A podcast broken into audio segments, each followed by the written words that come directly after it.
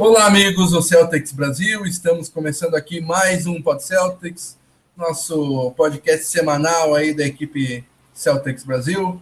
Esse é o 17 episódio do nosso podcast, do nosso podcast Pod Celtics 15. Uh, estou aqui na companhia do amigo Rômulo Portugal, diretamente do Rio de Janeiro. Tudo bom, Rômulo? Falei, Fábio. Falei, amigos. Após um hiato de uma semana, que a internet me boicotou, vim aqui matar a saudade para a gente botar o papo em dia nesse, nessa prévia de um grande jogo que nos aguarda. Boa. Uh, quem quiser participar com a gente já pode ir mandando suas mensagens ali no bate-papo ao vivo do YouTube, como já fez ali o Ross Barkley, uh, nome do meio do Everton, a foto do meio do Everton, deve ser um grande fã do meio é. do Everton Bar Barkley. Avisa no Twitter que tem live, as, as últimas eu nem vi, se vocês avisarem lá, mas a gente vai ver. Avisado no, no Twitter, a gente sempre tenta avisar no Twitter e no Facebook, vai a imagenzinha bonitinha lá com o link para vocês participarem, assistirem. Já está por ali Matheus Lança Silva, Marco Aurélio, boa noite, galera. Vamos fazendo esse Deixa eu mandar aí. também um abraço até para o Ross, né, que torce para o segundo Merseyside. o maior, né? Já sabe qual é. É, o teu. É o meu Liverpool. É teu Liverpool. Uh, Rodrigo Richter, Algum... alguma notícia sobre a trade deadline? sonho com algum. Hashtag sonho com algum All-Star para os playoffs. Tá na pauta, Rodrigo. Um pouquinho mais para frente vai ser uma pauta é, após o, jogo da semana. Vamos, a, após a, os, as últimas partidas da semana, vamos falar sobre isso. Uh, para começar, destaque inicial.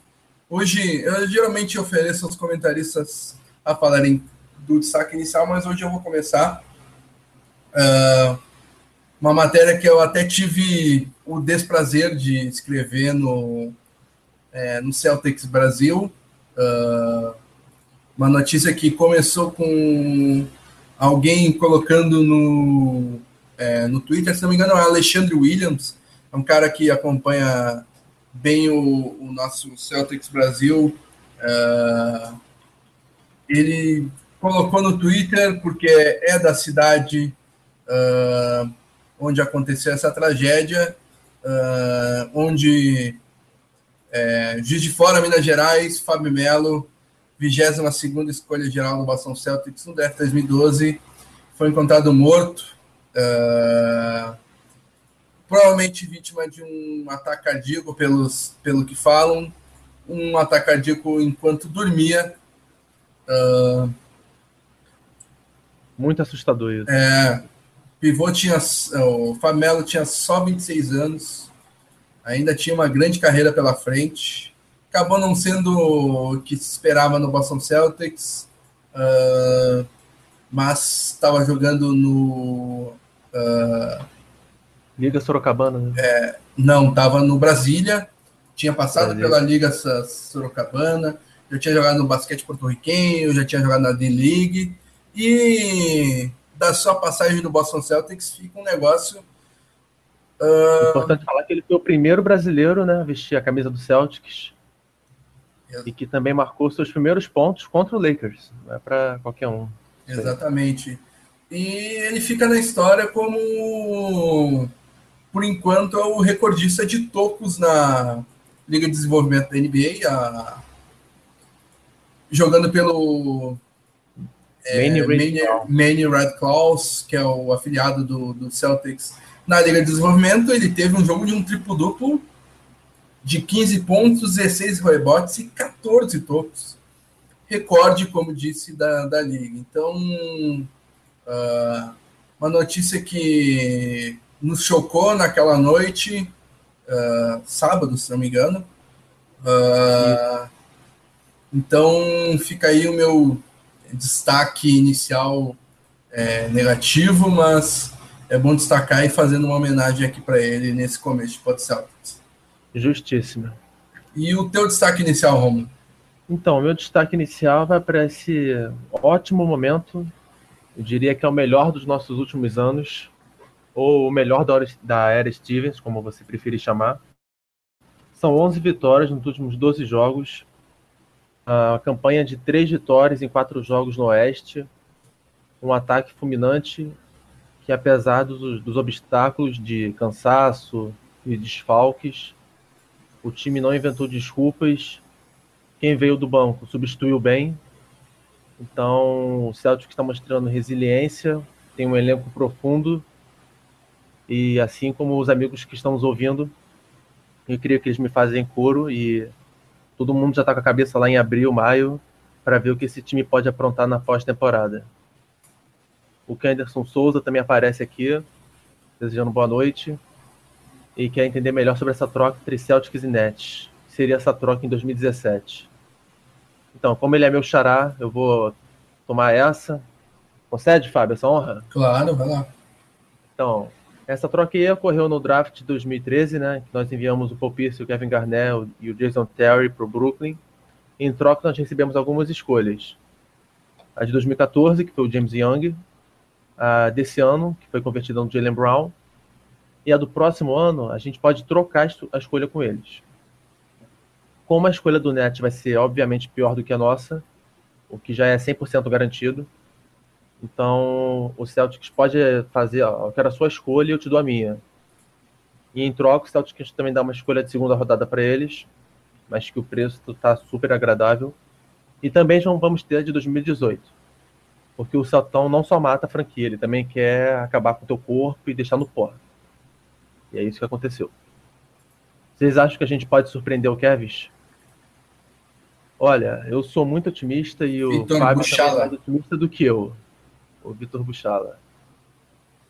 Então, quem sabe, né? O LeBron tá jogando muito, tá cansado, o J.R. Smith e o Love estão fora. Quem sabe o que pode acontecer? E surgiu um último comentário aí, Fábio, que eu deixo para você, do Danilo. Danilo Veronese pergunta: quem vocês acham melhor ala pivô para fortalecer o nosso time na, na próxima Free Agents? Millsap ou Griffin? Entre esses dois aí é um Griffin fácil. Só que tem, tem que pensar bem, é, tem que pesar bem, porque o, é, não é fácil do Griffin vir para o Celtics, né? Então. Nem ficar é, saudável. Cof, cof. É, isso aí é contigo. Se tu considera. É, até me faltaram palavras aqui. Mas Uh, o Griffin é, vai ser um alvo mais visado, né? Então tem que manter também o Millsap no, no radar, digamos assim. Mas a preferência é óbvia pelo Griffin. Uh, só esqueci de falar no, no, meu destaque inicial que antes do último jogo contra o Philadelphia 76ers, o o Celtics fez uma homenagem para o Famelo no telão, é, merecidíssima. Ah. Uh, Tem até uma matéria no site sobre isso, né? Feita pelo isso. Gustavo, muito bem feita, diga-se de passagem. Como todas, né? Sim, sim. Uh, vamos começar então esse programa.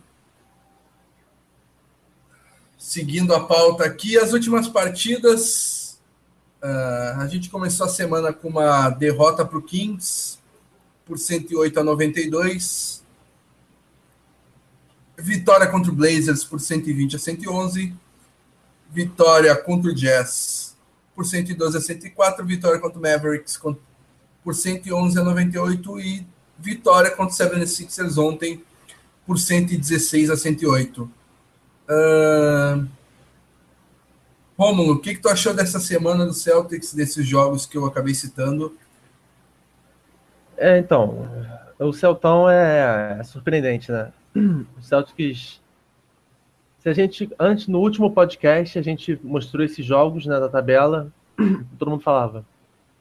A gente pode perder o jogo contra o Blazers ou o Jazz, o Blazers porque era um back-to-back, -back, e o Jazz porque tem a melhor defesa. Aí vamos lá, vamos começar o trabalho. Celtics, primeiro jogo, perde para o Sacramento.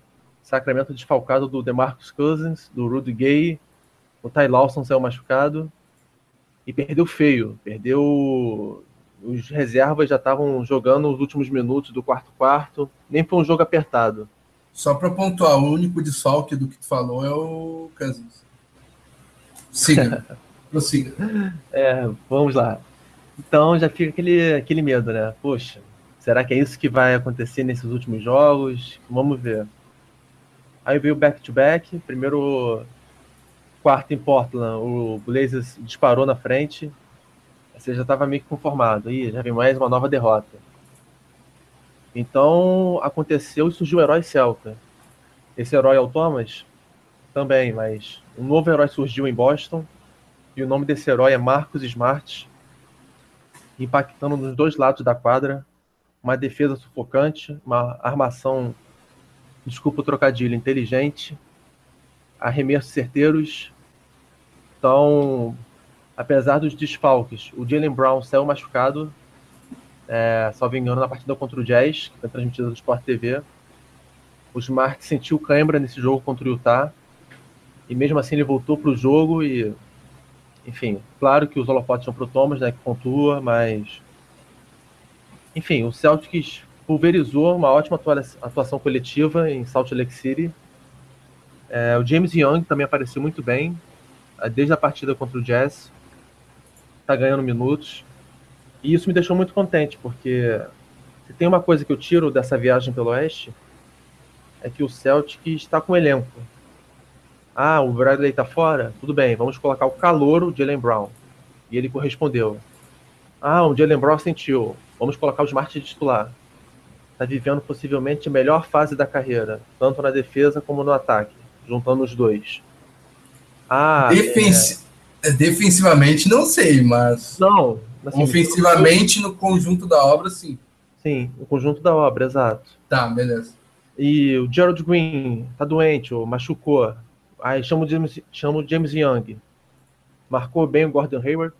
Foi bem contra o Dallas também. Meteu uma, algumas bolas importantes. Então você para e pensa, uau, o time tem elenco, o Steven sabe o que está fazendo. O resultado está aí. 11 vitórias em 12 jogos, segunda melhor campanha do, do leste, quinta melhor da NBA, e tem tudo para fechar com chave de ouro essa primeira metade, entre aspas, né, que já passamos, mas essa primeira metade do calendário da, da Liga. Quero saber também se os amigos, o Sandro, o Rodrigo, o Marco Aurélio, vocês compartilham comigo desse entusiasmo, né? Nada velado meu, dessa, dessa boa fase celta. E também quero saber a sua opinião, Fábio, desses jogos aí. Manda bala. Primeiro, uma semi-corrigida, que o, o Green não saiu lesionado. Uh, ele saiu porque ele estava é, tava deteriorando o desempenho do, do, do time e teve uma gripe, né? Então. É, uh, algo que quase o deixou de fora. É, prometeu Exatamente. Uh, e o Young respondeu bem, né? O Young, que na partida contra o 76ers foi o segundo reserva com mais minutos, com 22 minutos. Ele tá pontuando, tá arremessando bem, como se esperava dele, e tá defendendo muito bem. Algo que me surpreendeu positivamente nessas partidas em que ele entrou. Fábio, contra o Jazz que... Marco Aurélio lá, quero ver o Fábio xingar o Young agora. Boa, Marco Aurélio, boa. Bota o Fábio na parede mesmo, é isso aí. Eu xingando o Young? É... Nunca critiquei. Nunca, nunca critiquei. Nunca critiquei. Uh... É... Aquele, uh, voltando ao meu raciocínio aqui, Uh, contra o Jazz, uh, a bomba caiu no colo do, do Young, porque o Smart saiu com cãibra e o Brown saiu lesionado da partida. Acabou que o Green foi para a rotação titular e o Young foi para. ganhou minutos e foi bem, marcando bem, o que me surpreendeu positivamente e metendo suas bolinhas. E pelo que parece, o que eu gostei mesmo da partida contra o Jazz é que Uh, ele é muito bem quisto pelo, pelo elenco, porque é, é, no, é normal comemorar é, cestas com partida apertada, uh, comemorar efusivamente. Né? Mas a empolgação com que eles comemoraram cada, cada arremesso é, convertido de Young foi sensacional, assim. Uh, é, eu escrever uma matéria no site, desculpa te interromper, que fala justamente isso, que ele está mais dedicado nesse ano. Uhum. Então, o trabalho não está apenas recompensando ele com minutos, mas também está conquistando o elenco, que está vendo ele finalmente suar a camisa, né? Uh... E uh, eu nunca critiquei assim o Young como eu faço com o Aline, que eu, com o Gerald Green. Eu, no, bem lá atrás, lá no, na hora dos cortes, eu preferia o RJ Hunter ao Young, e já falei algumas vezes que o Young, assim como o, o Mickey e talvez até provavelmente Demetrio Jackson, sejam cortados ao fim do ano para que vai vir um free agent é, top, vai vir escolha de draft, vai vir uh, Zizit, que está voando na Europa, e a e até o Nader está merecendo é, uma vaguinha aí. Mas uh, apesar disso, eu ainda tinha esperança no, no Young, porque ele tem 20 anos ainda, né? Ele é bem Young mesmo. Então. Eu faço trocadilho com o Smart, você faz com o Young, né? Tá certo. É... Tá certo. É que bom, que bom que ele vem mostrando alguma coisa e vai calando minha boca de, de uma maneira que. Que uh, cale mais vezes. É, que cale, cale mais vezes, isso. Uh... Só dando um alô aqui no pessoal, vamos lá, de baixo para cima. O Kenderson Souza pergunta se o Wizards e o Toronto podem ser uma pedra. Não só podem, como muito provavelmente vão ser. A gente deve encarar um dos dois na semifinal do leste. Se Deus quiser, a gente vai passar, né? O Sandro Reis já perguntou aqui. Lembrando que nós já enfrentamos o Wizards e Toronto três vezes nessa temporada e nós perdemos, e nós estamos perdendo no momento a série para os dois, né? Tá 2 a 1 um para Washington um, é. e 2 a 1 um para Toronto.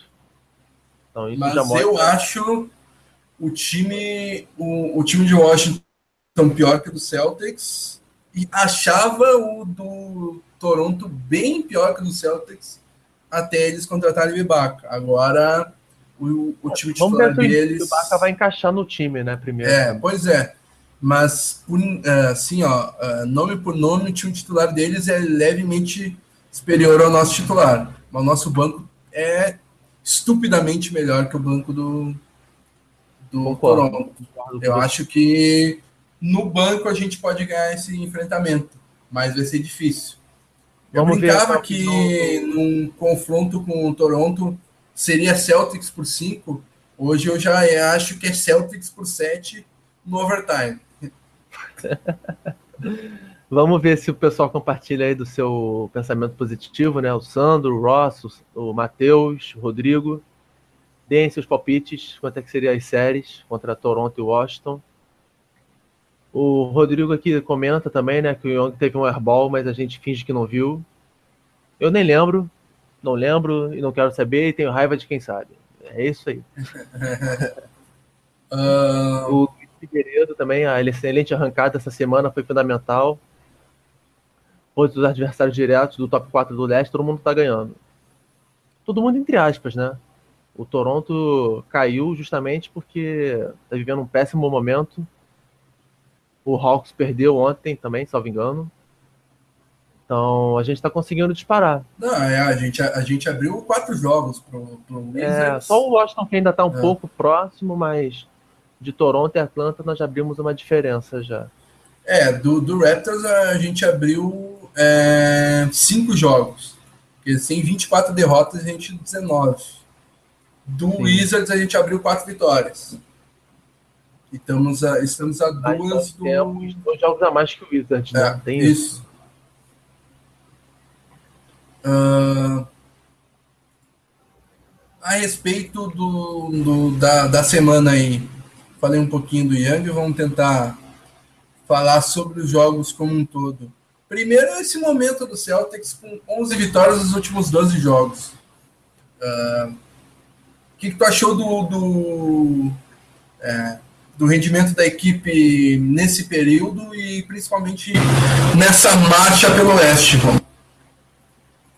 É, então, é, ao comentar esse momento, a gente vai acabar também falando de outros assuntos, né, que vamos falar do programa o Celtics comprovou a fama de um visitante indigesto, né? Que o Celtics é a melhor equipe visitante do leste em questão de vitórias. É indiscutível.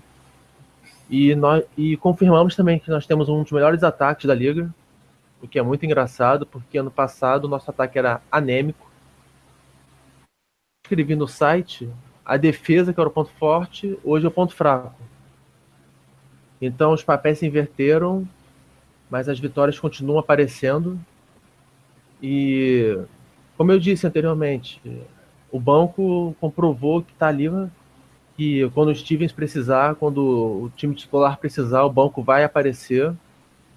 E hoje o banco vai ser fundamental mais uma vez, porque a gente está vindo de mais um back-to-back. -back. Então, vai ter o cansaço da viagem, do jogo, de tudo. Então, a garotada, o Rosier, o Young, o veterano Green, o Smart vão ter que aparecer para a gente conseguir mais essa vitória em, no, no, United Center. E qual foi a sua impressão, Fábio, disso tudo aí? Cara, uh, falando da, dessa semana aí, uh, o jogo contra o Sacramento Kings foi, uh, foi um ponto fora da curva o Thomas não arremessou bem naquela partida. É difícil ver o Thomas com é, é, errando tantos arremessos assim. Ele geralmente pontua muito sem arremessar, sem arremessar tanto, né? Dessa vez ele pontuou bastante, mas acabou arremessando é, uh, muito. E o banco não veio também banco que foi o grande destaque é, na, durante praticamente toda a semana, né? Uh, o jogo contra o Trail Blazers, que na minha opinião era mais difícil por ser um back-to-back, -back, contra um dos melhores. Uh, contra uma das melhores duplas de armação da liga, assim. O Celtics foi muito bem e deu. Tô com propriedade com um ótimo último quarto, uh, liderado por Thomas, e uma partidaça do Smart, né? Um, um cinco steals, cinco assistências, Mais seis uma. rebotes. Uh, contra o Jazz, foi uma partida que passou no Sport TV 2. Uh, uh, que Pulverizamos foi... a melhor defesa da liga. Mas de uma maneira assim, ó. Sem igual. Assustador, exato. As declarações após, após o jogo, uh, eu acabei fazendo até o texto desse jogo. Foi muito legal ver o que, que uh, o pessoal de, do, do Celtics teve a dizer a respeito desse jogo. Uh, o Thomas falou né, que sabia, sabíamos que eles são um time muito bom defensivamente, mas também sabíamos que se movêssemos a bola de lado a lado, poderíamos tirar seus, é, seus homens grandes para fora do garrafão. Nós atacamos eles na tábua e o pessoal converteu os arremessos. Foi mais ou menos isso, né? O Celtics, o esquema ofensivo do Stevens para essa partida foi sensacional. Uh... Ou seja, a gente não só ganhou o jogo, como mostrou para os times do, do Oeste como bateu o Jazz. A gente Bem por aí. O atalho. É, é, é assistências elaboradas, cortes limpos para o garrafão, passes extras que levaram arremessos marcados, controle do ritmo de jogo, 59% de aproveitamento e 13 bolas de três convertidas. Só foi a receita do Celtics para bater a melhor defesa do NBA com até certa facilidade. Tanto que no começo do quarto quarto Stevens chegou até a tirar o, o Thomas de quadra porque o jogo já estava meio que decidido. Ele daí o, o Jazz deu uma run boa ali com o Hayward e o Thomas acabou tendo que voltar. Mas em geral foi uma vitória até que fácil, né? Contra o Mavericks. Você falando dessas coisas assim, né, que a gente bateu a melhor defesa com facilidade, é... tenho certeza que os nossos amigos que estão nos ouvindo estão igual a mim aqui, que tá, tô com um sorriso saindo do rosto, ouvindo você falar essas coisas assim. o Rossi já fala também que o Steven vai ganhar o Coach of the Year. É um, um bom candidatos. candidato, né, Fábio? É um bom candidato. Uh... E o Ross também compartilha do seu entusiasmo. Tô achando já que ele é um fake seu. É. O jogo 7 com o game winner do Isaiah não. contra o Raptors. Meu fake seria do Harry Kane, não do Wagner. uh... Mas ontem era para ser um jogo muito fácil. É, Luiz, infelizmente você torce pro Celtics. Então.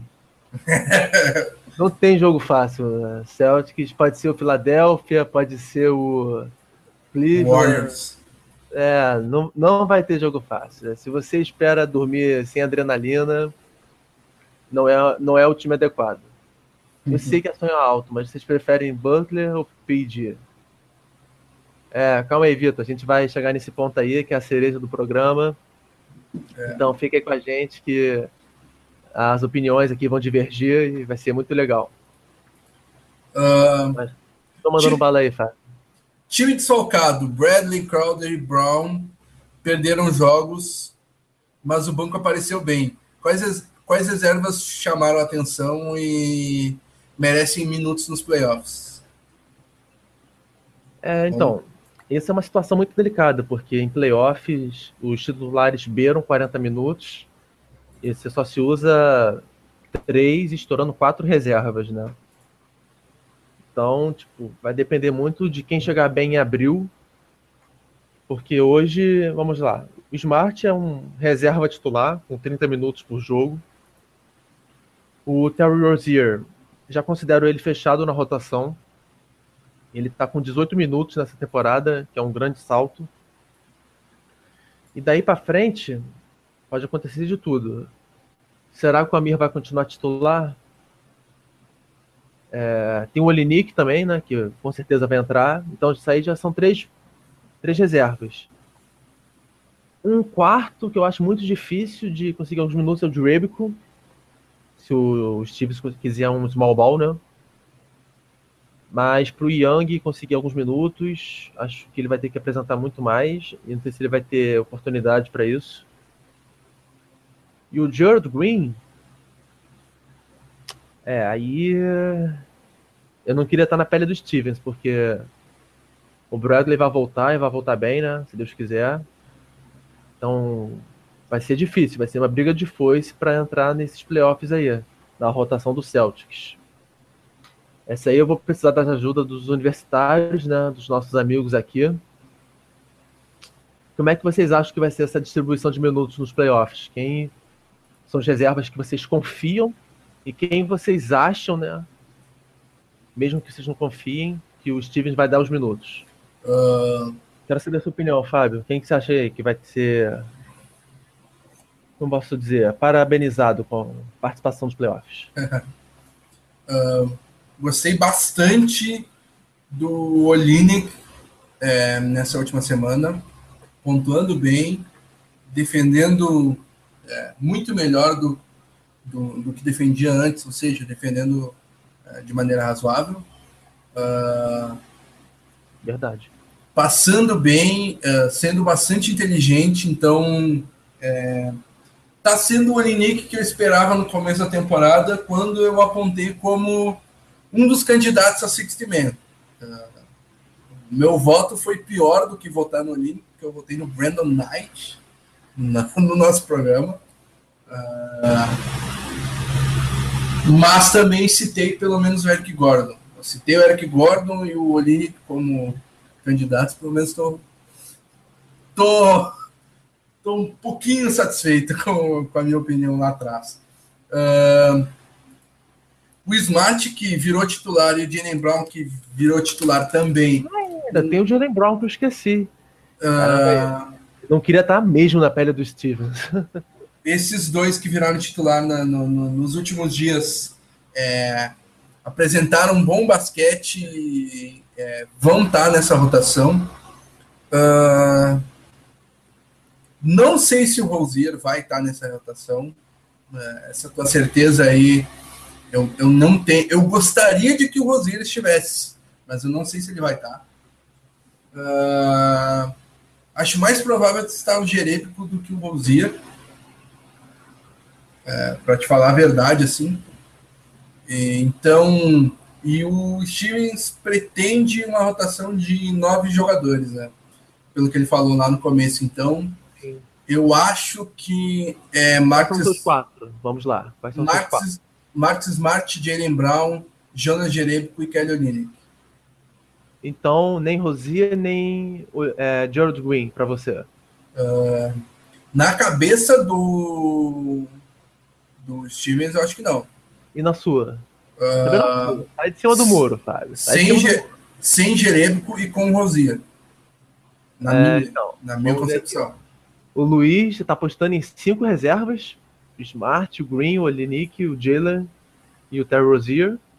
Acho difícil, porque playoffs os titulares jogam quase 40 minutos, 38 para cima. Menos, é claro, o nosso amado, idolatrado é, curtido Amir Johnson. Uhum. É, o Ross Barkley, o Smart vai ser fundamental, o Nick também. Eu daria minutos pro Rosier ou o Green, que é experiente. Ficou em cima do muro, né, Fá? Né, Ross? Vamos lá. Rosier ou Green? Escolhe um dos dois. O Vitor Butchala, é, Jalen Brown evoluiu muito. Acho que ninguém discorda disso, né, Fábio?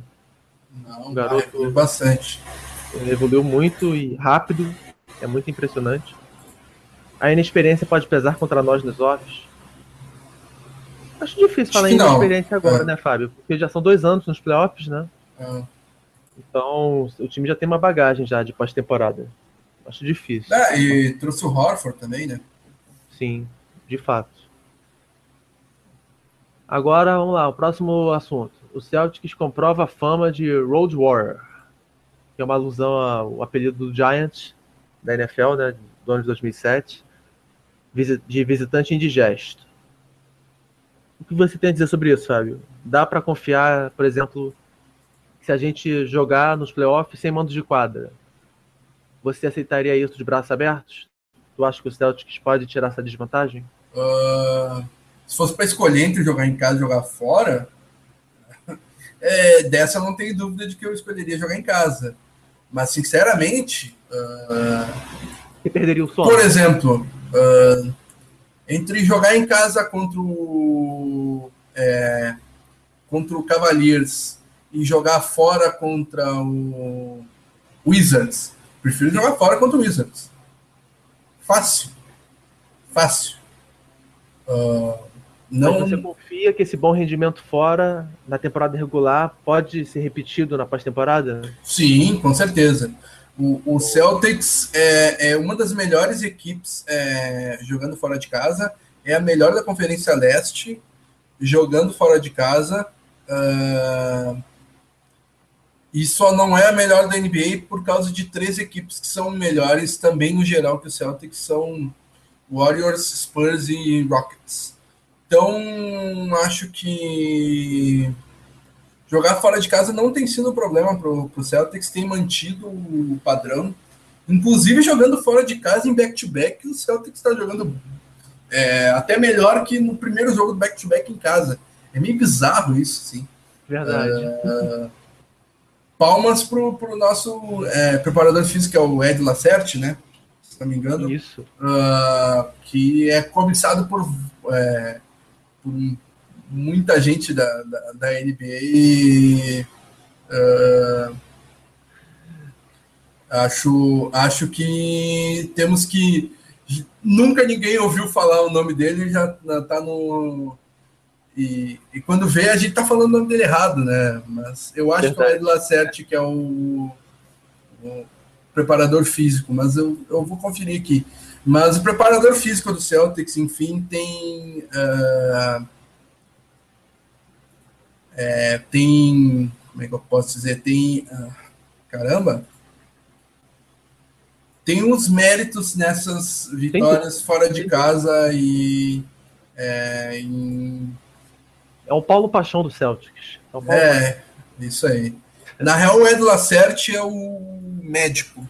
O preparador físico é o Brian Du. Ah, sim. Brian Du. Então, o Ed Lacerte... Olha os comentários aí. Esse aí você deve ter conhecido lá em São Paulo. É... Guilherme Amaral, olha só. Dá uma lida aí. Ah, não sei se lembra, mas fui eu que ganhei o pôster do Thomas do Encontro de Celtics Brasil. Claro que lembro, tava, tava com a camisa escrita Amaral, camisa do Celtics escrita Amaral atrás. Não sei se lembra aí, lembro, porque lembro bem. na birita, né, Fábio? Aí não lembro. lembro, lembro bem, sim. Uh, foi bem legal lá no encontro, valeu aí, Amaral, pelo, pelas palavras aí. Foi legal conhecer vocês lá. Então, e o que os outros amigos estão dizendo aí? Uh... o, o Ross Barkley falou que jogar fora com o Wizards não faz diferença, eles nem têm torcida. Chegado uh, um trash talk, o Ross. É. Uh, e Fala ele falou Guilherme, que prefere, prefere o Green porque é mais experiente. Pessoal é, comentando em peso aqui não está dando para é, não dá dando para registrar todo mundo, todas as mensagens, mas na medida mas o pessoal possível, já é de casa, né? É, Eles mesmos conversam. É, é bem legal. Igual tu... o Matheus aí, o Matheus Lança fez as honras da casa para o Guilherme Amaral. É. Fala para ele puxar uma cadeira. Então, então... Aproveita e pede uma batata frita aí também, né, pra gente, né? uh... Após o All-Star Game, após o All-Star Game, o Stevens deve limitar o início de alguns jogadores pensando em playoffs. Como? Olha, eu. Então, esse é, um, é uma. aquele cobertor curto, né? É aquela história. Você vai dar o all-in, você vai com tudo para buscar o Cleveland e essa. Possível, hoje eu diria que é possível, primeira, primeira colocação do leste ou você vai pensar a longo prazo e mesmo que termine numa colocação inferior, chegar com o time mais inteiro? Eu escolho a segunda opção. Justamente pelo que nós falamos no tópico anterior, porque o Celtics tem um bom rendimento fora de casa. Então, se você me pergunta, que prefere ter o mando de quadra e o time mais esgotado, com Thomas atuando 38 minutos, Bradley voltando da lesão já atuando 35, ou prefere jogar e ter que resolver fora de casa, mas com o time inteiro? Eu morro com a segunda opção, morro abraçado com ela, porque esses anos assistindo NBA me mostraram que o mando de quadra é importante sim, mas que a saúde do time é mais importante ainda. Ano passado a gente sofreu sem o Bradley, que estourou o músculo da coxa. Em 2015 nós vimos o Cleveland chegar completamente quebrado nas finais contra o Golden State. Love, que o Olenik tirou, o Irving que estourou o joelho. E ano passado eles chegaram inteiros. Então nós vimos a diferença que fez. Tanto que eles levaram o campeonato. Então eu não diria limitar, mas não, não, não vou priorizar essa primeira colocação se o, se o preço a pagar tiver que ser maior carga, carga de minutos para os titulares ou para os jogadores importantes da, da rotação. Queria saber aí a opinião de vocês, dos amigos, do Vitor, do Guilherme, do Ross, do Matheus, do Luiz Figueiredo, para saber se vocês concordam ou discordam de mim. E também, claro, né, quero saber a opinião do meu prezado companheiro gaúcho, Fábio Malê. Manda bala aí, Fábio. Uh, cara, eu concordo contigo. Eu acho que dá para dá para é, dosar um pouquinho os minutos é, sem comprometer o desempenho. Eu acho que, sinceramente, eu ficaria feliz com o terceiro lugar no, uh, na conferência. Por quê? Porque uh, não vejo tanta diferença em, entre decidir em casa e decidir fora para esse Boston Celtics, que foi algo que a gente falou antes, né? Uh, eu vejo o Celtics acima de dos outros adversários. Na real, agora com o Ibaka no, no, Raptors eu fiquei com um pouquinho mais de, de receio. Uh, mas uh, acho que uma série contra o Toronto na semifinal não, não desgasta tanto por serem cidades próximas. E eu, a torcida do Toronto é sensacional, né? Uma das mais sensacionais da liga. Mas Sim. eu não vejo fazendo diferença, assim, entende? Uh, não, eu não, não, acredito tanto nessa mística de. No, Lembrando no, no caso pra... da NBA de sexto jogador, né? Não vejo tanto disso. Então, lembrando apenas para corroborar o que você disse, é, em 2014 o Nets eliminou o Toronto no jogo 7 em Toronto. Em 2015, o Washington Wizards varreu o Toronto, mesmo sem mando de quadra. E ano passado, o Indiana Pacers e o Miami Heat forçaram o jogo 7 em Toronto. E eles chegaram a vencer um jogo no Canadá durante a série. Então a história nos mostra que é, derrotar o Raptors no Air Canada Center não é nada de outro mundo. Que é, fizeram e fizeram recentemente. Uh... E o nosso próximo assunto, Romulo, quão preocupado estamos com a defesa do Celtics? A solução é possível longe nos playoffs com essa defesa atual? É, então, Fábio, você que é o, o Tom Thibodeau do nosso grupo, né? O especialista é. defensivo, eu gostaria que você fizesse honras. de Celso Roth. gostaria que você fizesse as honras aí nesse tópico, porque eu sei que você vai ter muito a trazer para a mesa. Vamos lá. O quão preocupado você está com a defesa do Celtics? Muito. A solução? A. É possível longe nos playoffs com essa defesa atual? Sim. Essas são as minhas respostas. Não, brincadeira.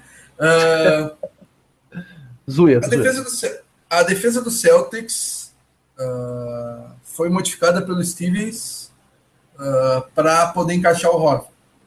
Uh, isso o, Horford, o, Stevens falou na, na pré-temporada do, do, do, Celtics, entrevista para o próprio. É, para a própria TV do Celtics mas eu vi vídeo no Twitter e já prometi para vocês fazer, tentar achar isso, mas achar algo no Twitter é um negócio é. Assim. É, exatamente.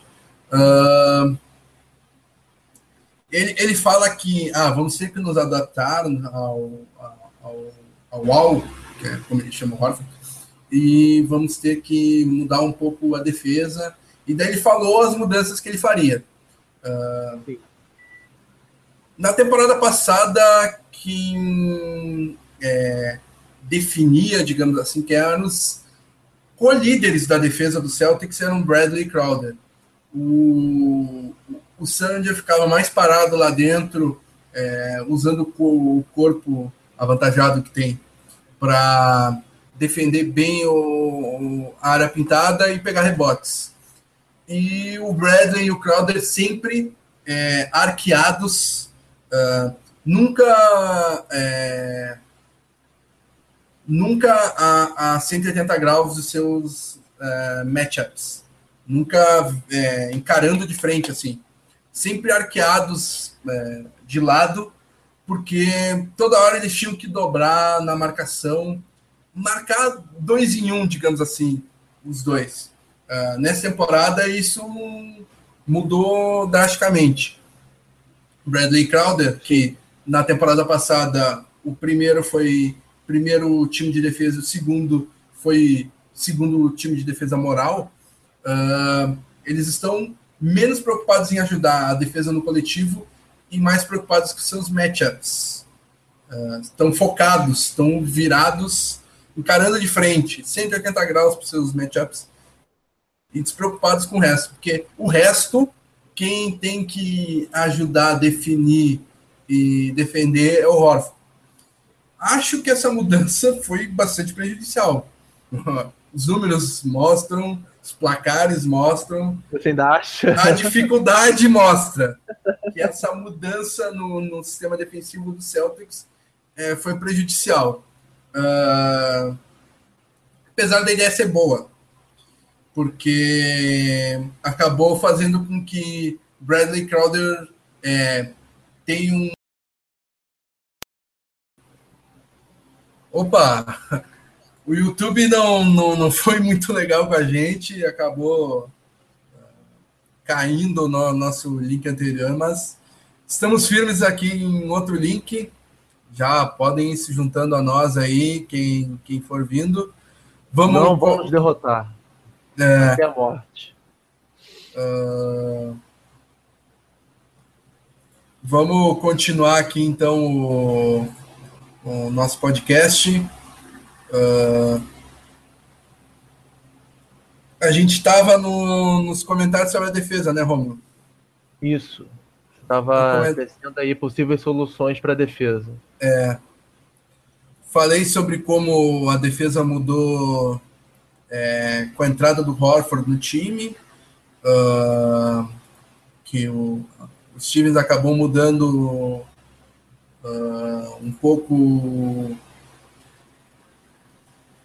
é, a defesa uh, para encaixar o, o, Horford e acabou é, tirando com é, o, é, caindo o desempenho ofensivo, mas enquanto a partida acabou é, melhorando o desempenho é, ofensivo do, do time. Então é um negócio que tem que se pesar. Eu estava falando que é, sou aquele cara que prefere ganhar de 1 a 0 do que de 3 a 2 porque não é todo, todo dia que tu vai fazer três gols, mas se tu fizer, mas se tu tomar zero, é meio caminho andado para a vitória, para e principalmente para ponto conquistado.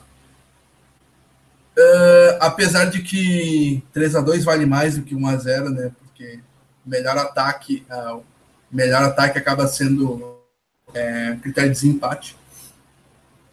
Mas uh, no caso do Boston Celtics, Boston Celtics é uma das equipes que mais pontua e é uma das equipes que mais leva ponto também.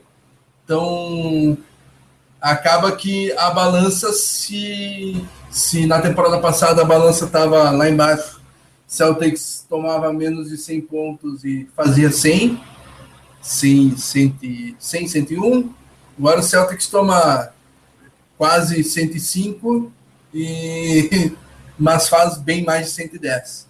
Então, é, esse equilíbrio ainda há. Uh, outra coisa que mudou também é o pace da, da equipe.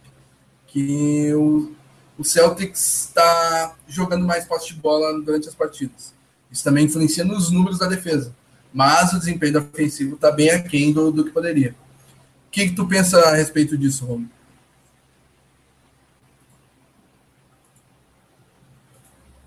Romulo? Oi, Fábio. Então, vamos lá. É... Eu fiz escrever uma matéria recente sobre isso, né? É...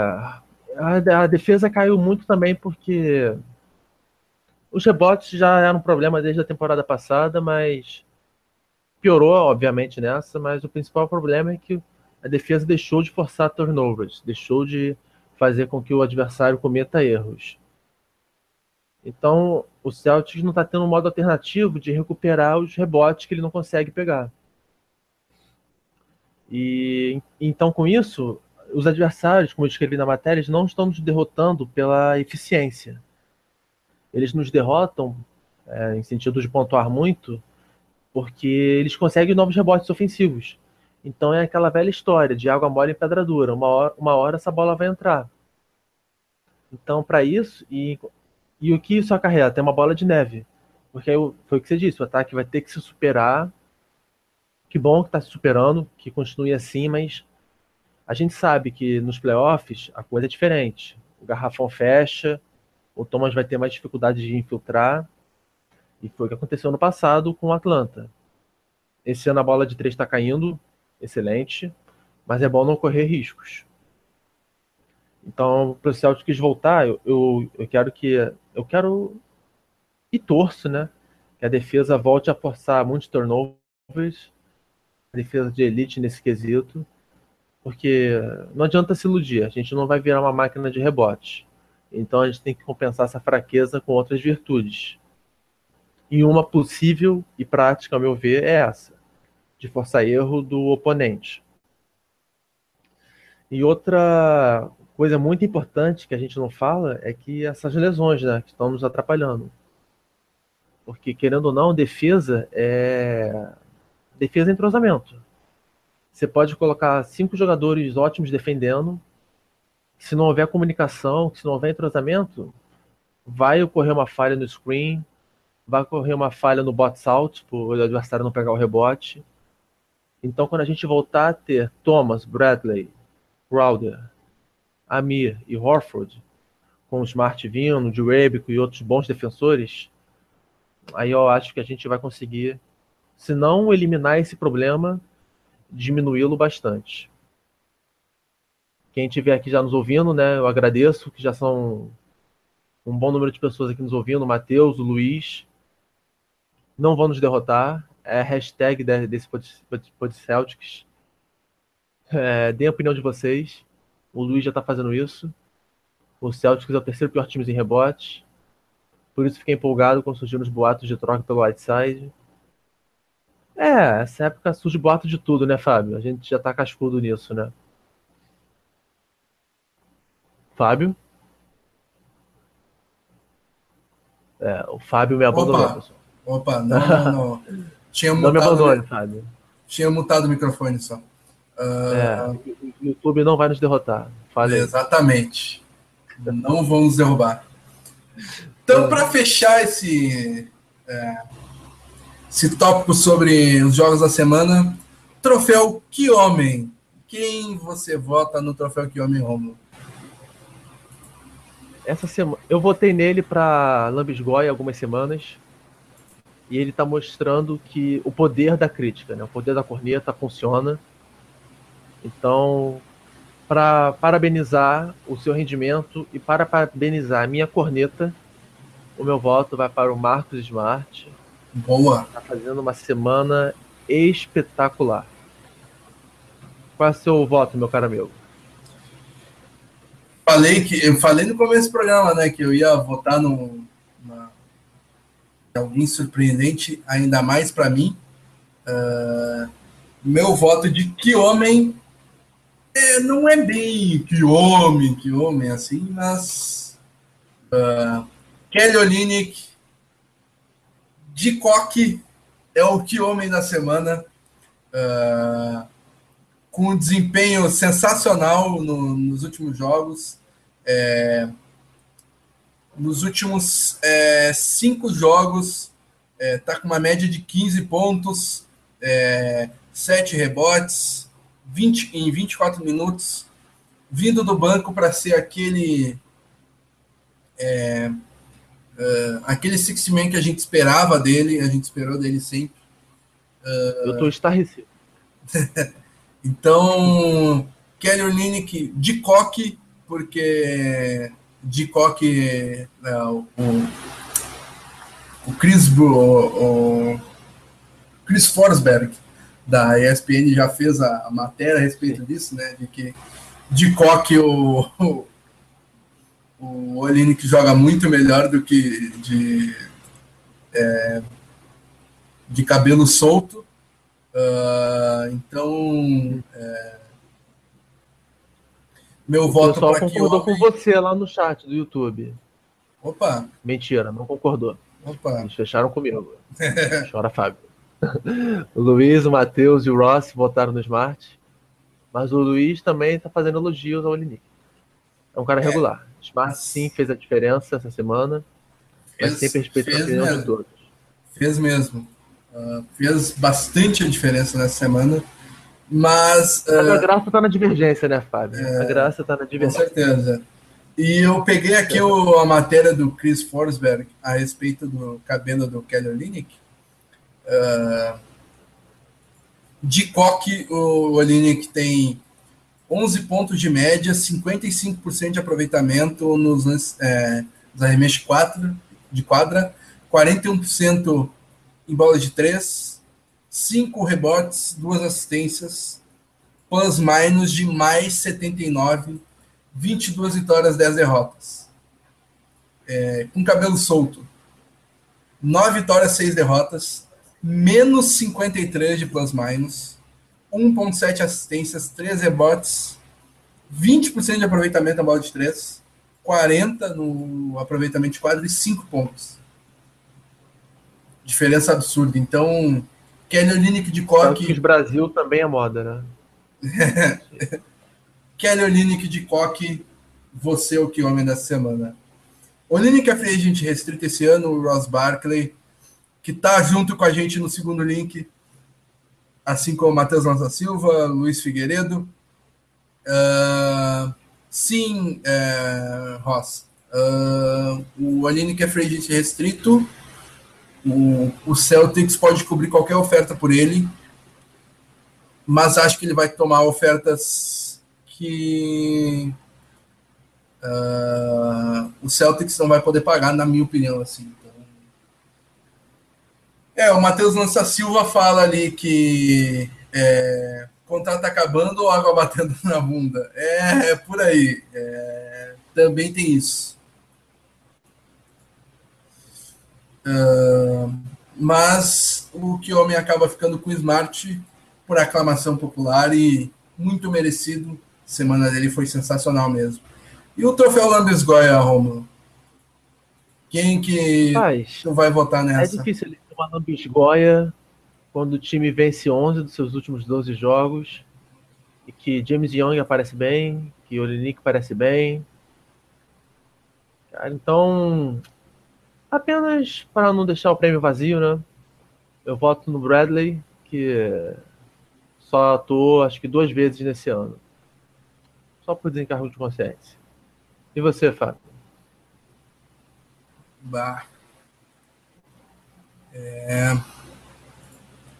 Tô olhando os box score aqui para ver se me dá uma luz.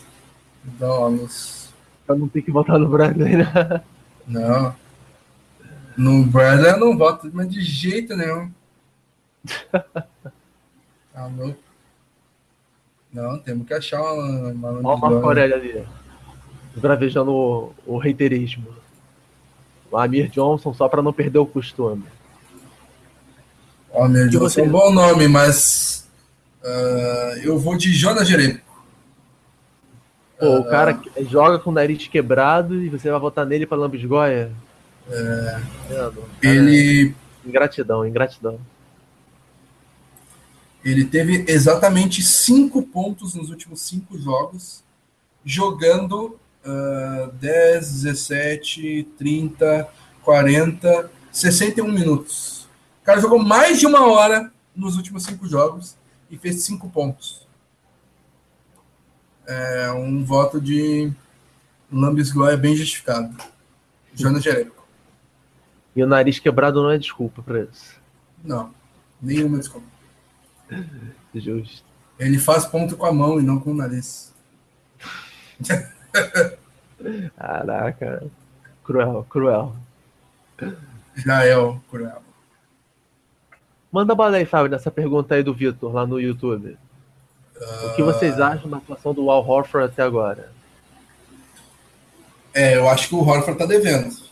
Concordo com o Matheus Lança Silva que uh, falou ali embaixo. Uh, não sei o que, que, tu acha aí, mas. Uh, ó, é, eu escrevi uma matéria sobre isso, né? Que o Horford individualmente está apresentando alguns de seus piores números nos últimos anos. Ele nunca menos em assistências. Ou de longe, menos em assistências. Então ele está tendo um novo papel. Então eu acho que esse mau rendimento dele não é apenas culpa dele, mas também é culpa do sistema. Ele está fazendo alusão à tropa de elite, né? É, exatamente. Exatamente que eu lembrei na hora. É, é, é culpa do sistema. É. Enfim, enquanto não chegar um, um jogador da posição 4, pro Horford morar ali no garrafão na 5, vai ser isso aí. e não vejo mudanças nem tão cedo. E o Ross Barkley meio que concorda comigo ali, ele tá com saudades dos direitos dos playoffs. Eu também.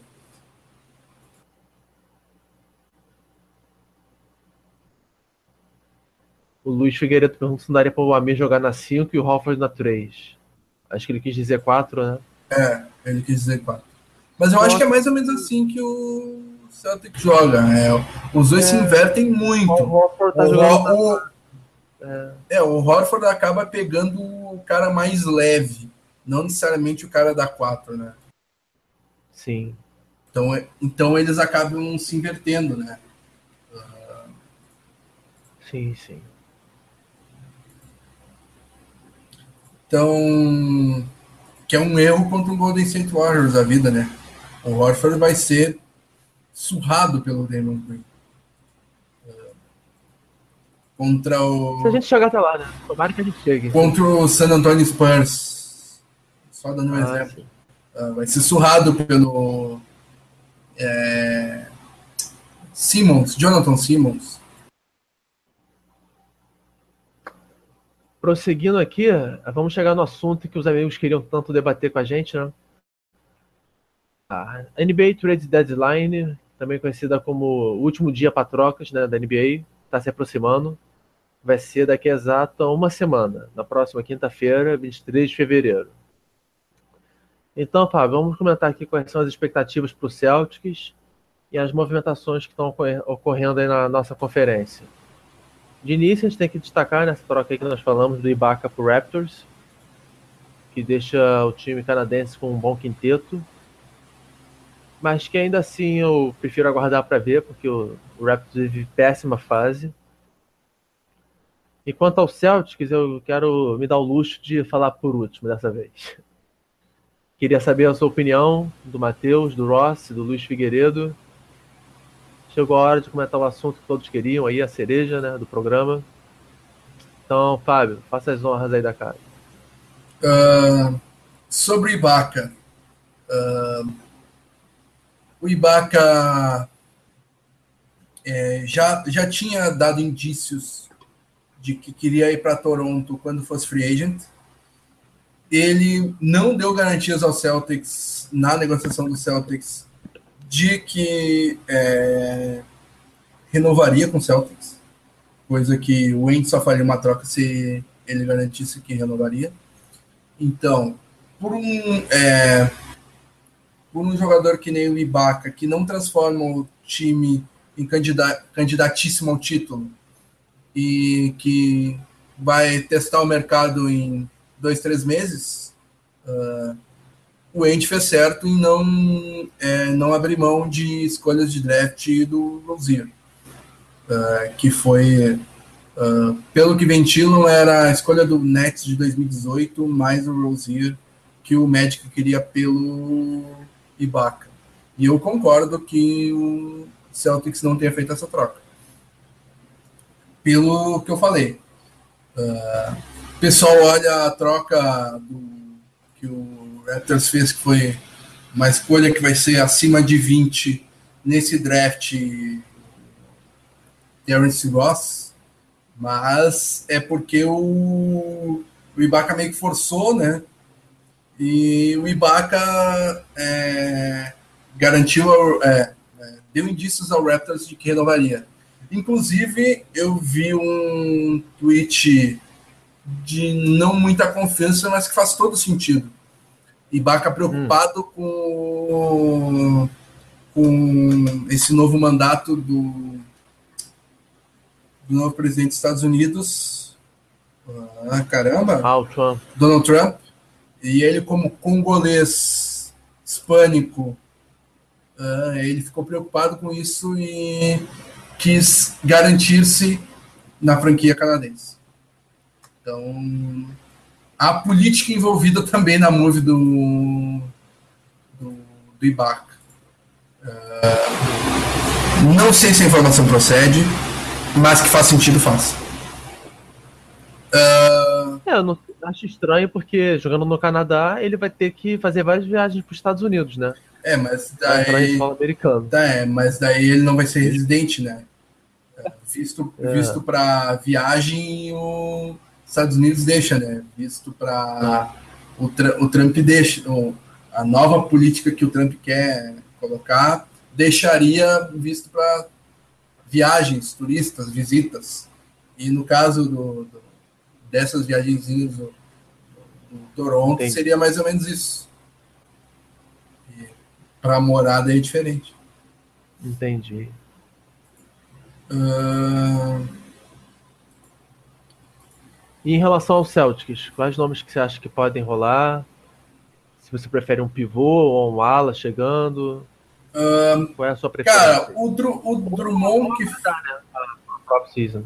É, o Drummond que foi um dos... É, um dos boatos que veio à tona é, na, nas últimas horas aí.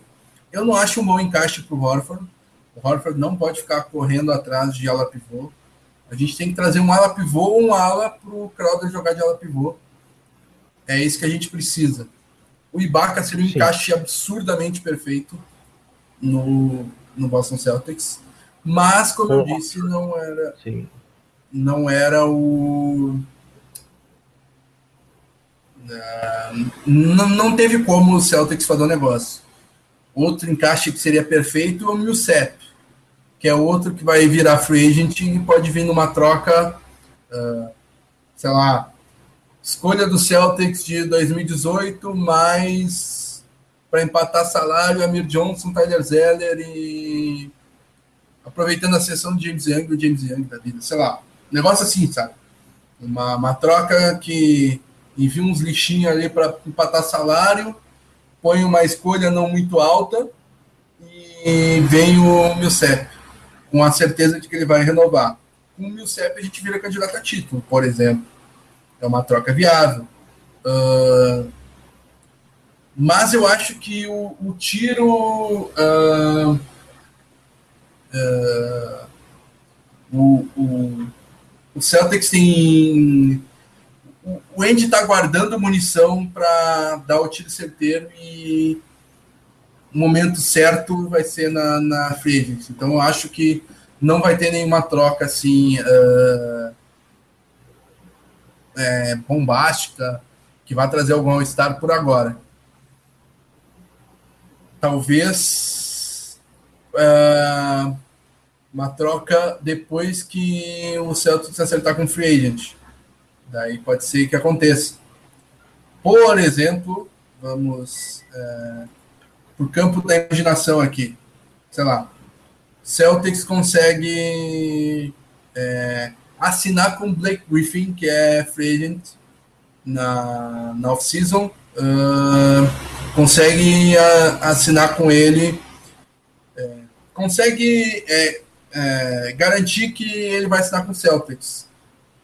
Daí na noite do draft troca a primeira escolha ou troca já o Markel Fultz já draftado pelo mais o Jay Crowder pelo Jimmy Butler. Um cenário que já vimos acontecer em 2008, que é bem possível. Assina com o Griffin como free agent, atrai, uh, acaba, acabaria atraindo o Jimmy Butler, troca o, o Crowder, Markel Fultz e escolha futura do, do, do Nets também, pelo Butler. Fecha o elenco de uma maneira absurda. Ou o Bradley, ao invés do Crowder, já que o Bradley tem mais valor de mercado e vai acabar é, sendo free agent na mesma época do Thomas, daí põe o Butler na 2 com o Crowder na 3, também fica um time sensacional com Thomas Butler, Crowder, Griffin e. E agora só fazendo. Olhando o outro lado da moeda agora. Fala. Você, a gente sabe, né? Que pra gente conseguir um Jimmy Butler, um Paul George. São os dois mais especulados, né? Eu tô vendo aqui o pessoal no chat falar de Cousins e Davis, como o Eric Balboa. Mas vamos nos ater aos nomes mais possíveis e ventilados, né? Que são o Butler e o Paul George. Agora, minha pergunta para você, Fábio, para o Matheus, para o Eric, para o Ross, o Vitor, os nossos amigos. Vamos lá. Nós vamos ter que trocar ou Crowder, ou Bradley, ou Smart. algum jogador relevante. A gente sabe que só a pique do Nets não vai ser suficiente. Minha pergunta, ou melhor, meu pedido, faz um ranking. É, qual jogador que você menos gostaria de trocar desses três, mas que a gente sabe que a gente vai ter que trocar um deles, né? Então, assim, qual jogador que você estaria menos disposto a abrir mão? Quais? Entre o Marcos Smart, o Avery Bradley e o Jay Crowder. Desses três, qual que você está menos disposto, considerando não só a qualidade do jogador, como também contratos, né? Enfim, tudo que cerca o mundo da NBA. A minha resposta é óbvia é o Bradley. Ele é o melhor jogador e é o melhor jogador dos três. É o melhor alarmador do leste. Então, é... Mesmo aquele histórico de lesões dele, você é o que você está menos mesmo, disposto? Mesmo com o histórico de lesões, é o que eu estou menos disposto a trocar. Só que, em, é, em um cenário de troca pelo Butler e se o Chicago Bulls quiser exigir é, que seja o, o, o Bradley, uh, acho que essa troca se torna viável, entende? Porque o Butler tá jogando na 3, mas ele na 2 é melhor que o Bradley. Eu, eu, não, eu não quero me livrar do Bradley para ter um cara pior na 2. Se eu tenho o melhor armador do leste, para substituir ele é muito mais difícil. De fato. Só que se tu substitui o Bradley pelo Butler, o Butler só não é o melhor alarmador do leste porque ele é ala atualmente. Mas ele pode ser o, alar, o alarmador, daí ele se tornaria o melhor alarmador do leste do Celtics. Então, seria uma troca de melhor por melhor, sendo que o Butler é melhor que o Bradley. Então, depende dos cenários, mas o Bradley seria o que eu menos gostaria de trocar. O pessoal aqui, o Eric Balboa também concordou com você, né? O Bradley em última opção. O Ross fala que ele não trocaria o Smart de jeito nenhum, que o Crowder pode ir. O, o Luiz Figueiredo é. colocou o Bradley o mais viável para troca. Smart, Crowder e Bradley. Smart a primeira, melhor que nunca joga. Marco Aurélio. Não entendi esse comentário do Marco Aurélio, você entendeu? Melhor que nunca joga? Do Bradley? Ah, que ele é o melhor alarmador do leste, mas que ele nunca joga o Bradley. É, isso me preocupa, que é o histórico de lesões dele. Exatamente. Eu acho que o Luiz Figueiredo quis dizer que o Bradley é o que menos. É o que ele menos trocaria, eu acho. A primeira opção de troca Smart, segunda Crowder, terceira Bradley. Acho que é isso. Uh, e aí, Romulo, entre Butler e Paul George, quem que prefere? Olha, é, eles são jogadores parecidos, né? Só que o Paul George já tem maior experiência sendo franchise player. Já tem maior experiência em playoffs, porque já disputou duas finais do leste. Então, essa é a primeira temporada do Jimmy Butler como o rei da franquia. E a gente está vendo como é que tá a confusão em Chicago. A culpa não é exclusiva dele, mas que ele tem uma parcela de culpa, isso é inquestionável. Então, é, pelo que está acontecendo no extra-quadra, o Luiz tá, explicou o voto dele. O Smart seria a última opção dele para troca. Isso aí.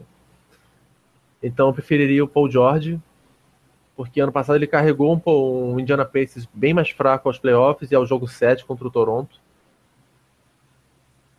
E, enfim, porque ele tem maior experiência e também não se envolve tanto em polêmica fora da quadra como o Butler.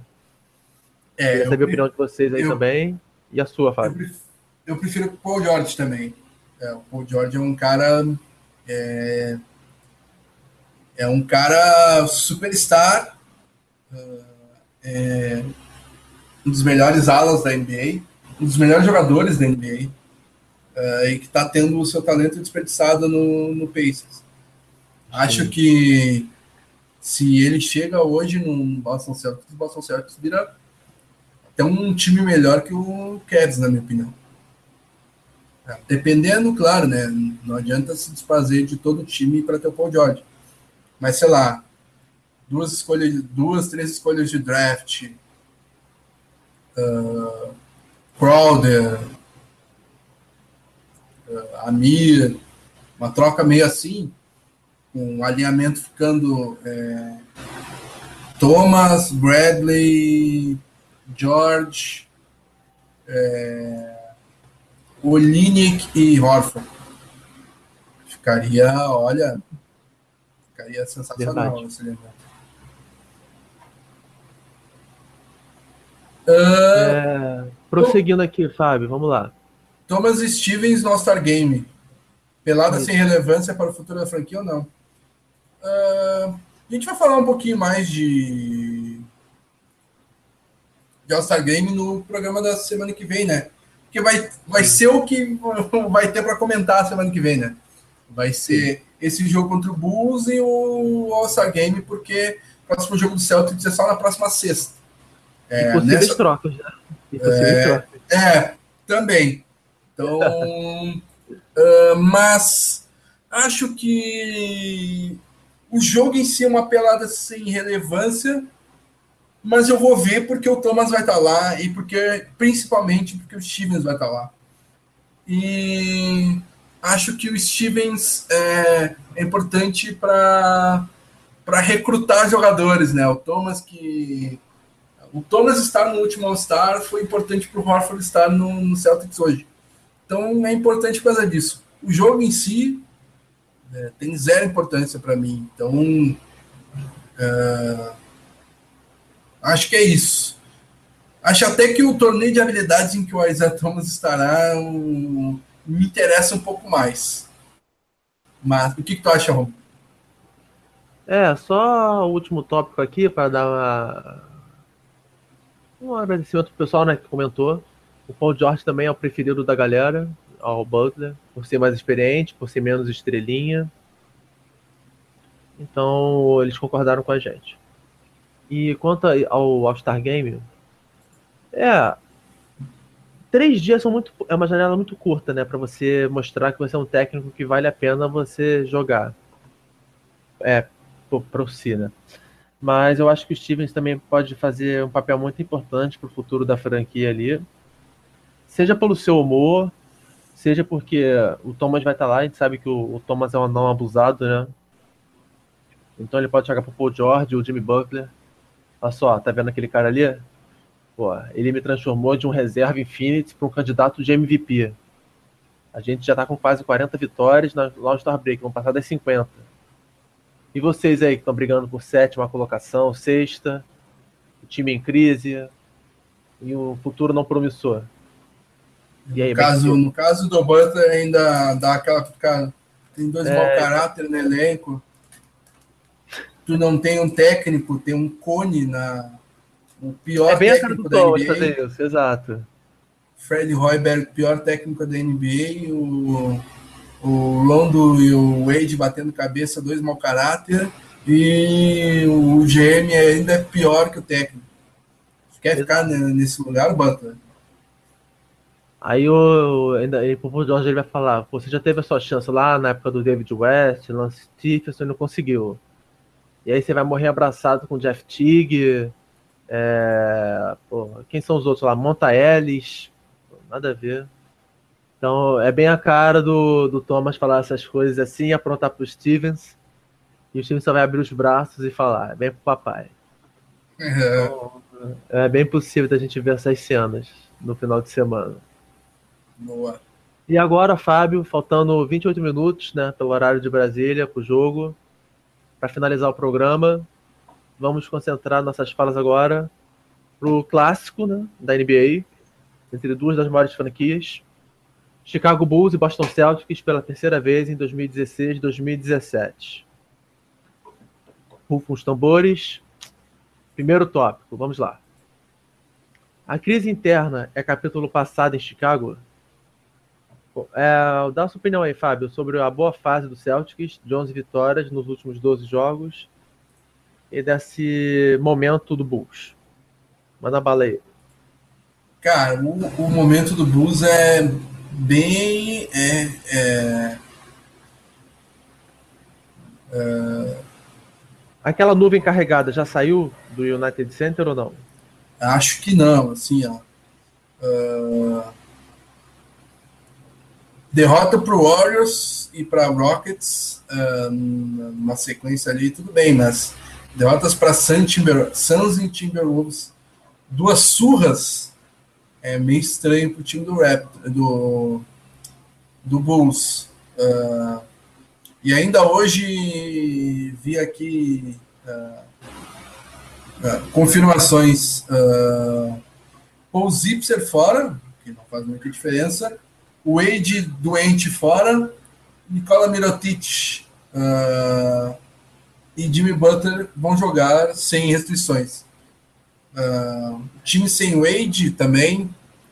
Uh, acaba que o, o, Jimmy Butler joga sozinho nesse Chicago Bulls.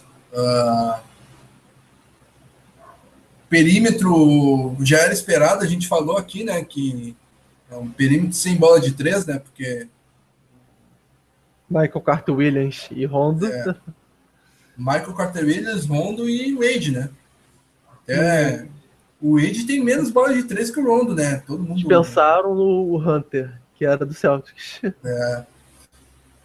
Então. E o Butler não, também não é um especialista em bola de três, então exato, eu acho que uh, até a gente teve um, uma discussão interna ali com o Daniel, Daniel falando.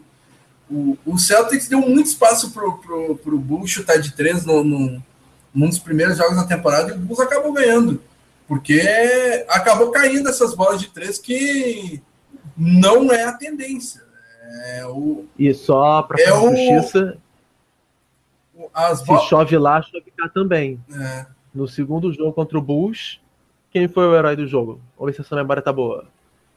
Não lembro. Não lembra? O herói do jogo foi o Amir Johnson. Que meteu ah, verdade. no terceiro quarto do jogo. O pessoal falava, vamos deixar o Amir chutar, deixa o Amir chutar. E ele chutava. E a bola entrava. E entrou e foi entrando. Então a gente jogou aquele dia sem o Hofford, né? Que foi o primeiro jogo da concussão. E o Crowder torceu o tornozelo naquele dia. E graças ao Amir Johnson, derrotamos a, as viúvas do Jordan, que foi como o Matheus Lança Silva chamou a franquia de Illinois. e a, a minha opinião a respeito é nessa confusão toda que nós vimos do Rondo com o Wade Butler, o, os três foram banco. O Rondo já é reserva, mas teve um jogo em que o Butler e o Wade também saíram do banco de reservas. Punição, né? Oi? Foi punição. Isso, uma punição para tentar mostrar poder, né? O Weinberg. É. Sinceramente, achei ele um banana. Mas. Não achei ele um banana, eu acho, eu acho ele terrível. ele é uma banana terrível, então, vamos falar é. assim.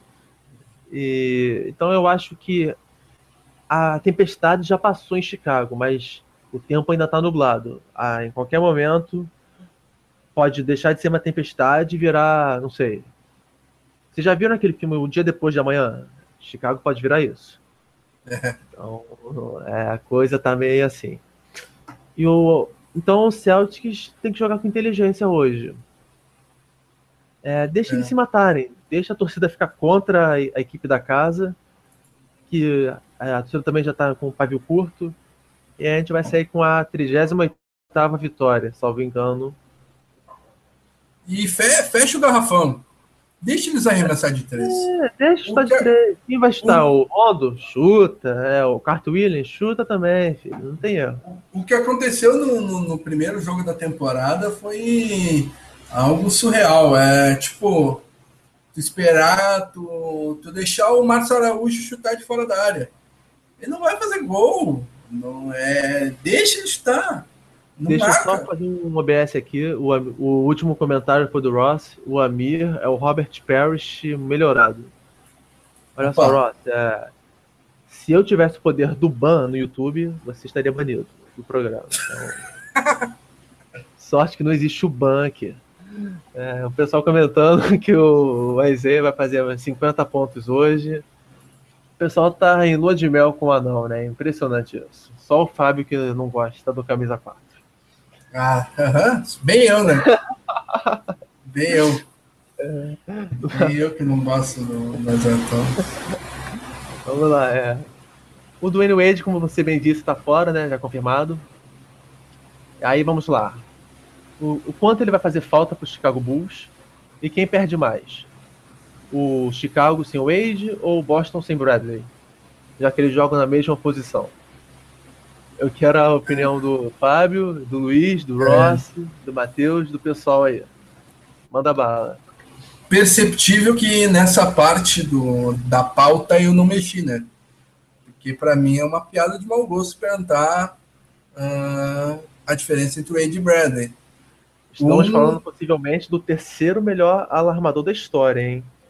Calma. Um já foi um dos maiores alas armadores da NBA e hoje, com seus problemas físicos, vem jogando bem acima do esperado, mas uh, não no nível de, do que já foi. E o outro é o melhor alarmador do leste. Então é óbvio que o Bradley vai fazer mais falta. Uh, embora então... o, o, time do Bulls seja pior que o do Celtics. Uh, então, isso ia falar. Muito bem. Vamos lá. Termina aí o seu pensamento. mas o, o Celtics sem Bradley perde muito. o, o Bulls é, já, é, já é uma bagunça com o Wade. Sem o Wade até fica menos bagunça, porque só um cara fica como dono da bola. Então, uh, óbvio que faz falta para o Bulls, mas uh, é até um pouquinho menos bagunçado o momento ofensivo da equipe. E o Celtics sem Bradley é uma equipe sem o melhor armador do leste. Então, Embora apesar de está num excelente momento o Bradley é, um, é, o melhor da posição na nossa conferência, o Celtic venceu 11 dos últimos 12 jogos. Sim. Então, tudo foi como você disse, nós temos melhor elenco. Ok. Então, por isso, eu acho que Chicago vai sentir maior a falta do Wade. Por quê? Porque eles têm um elenco menos qualificado e porque com o Rondo indo para o banco, quem estava conduzindo a bola era 50-50 entre o Wade e o Butler. Então, além da, dessa qualidade inferior, como eu comentei, também tem essa perda na condução da bola. Fora a questão de experiência, liderança em quadra. Ah, mas é uma... liderança, que... liderança questionável, porque a gente já viu, né, que o Rondo rebateu, mas de qualquer modo é uma liderança. Então, pelo bom momento do Celtics, que mostrou que sabe viver sem o Bradley, e pela qualidade inferior do Chicago, eu acho que eles vão sentir mais falta do Wade do que nós do Bradley hoje. E como a gente empatou nisso, queria ver o que os nossos amigos acham aí, só para a gente enriquecer o bate-papo aí. Prossegue aí, Fábio, tua vez. Uh, Jimmy Butler é especulado em Boston. Vocês acham que ele é a peça que falta para brilharmos pelo título? E as, as polêmicas entre ele e Royberg e companheiro de time uh, causam preocupação é, para de se repetir em Boston? Cara, uh, a gente falou um pouco disso no, no tópico anterior, né? Uh, o Butler é, é, seria um encaixe excelente, tanto na 2 quanto na 3, indo embora ou Crawford ou Bradley o Butler encaixaria muito bem no time do Celtics.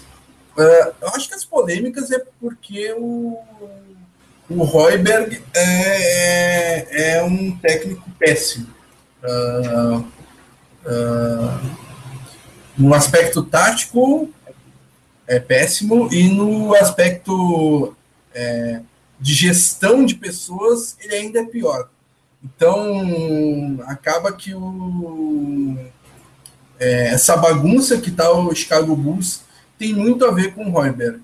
Uh, sair de um dos melhores treinadores da, da liga, que é o Tom Thibodeau, para pegar o Fred Royberg, que tinha o quê? É, uh, meia dúzia de é, temporadas mais ou menos em Iowa State. Pelo amor de Deus, né?